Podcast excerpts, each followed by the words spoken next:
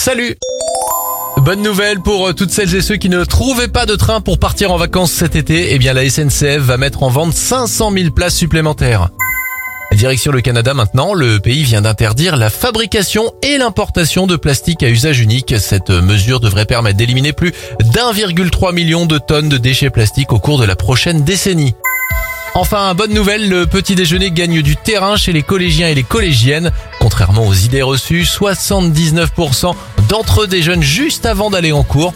Pour rappel, selon les spécialistes, le petit déjeuner est le repas le plus important de la journée, apportant 25% des besoins énergétiques quotidiens.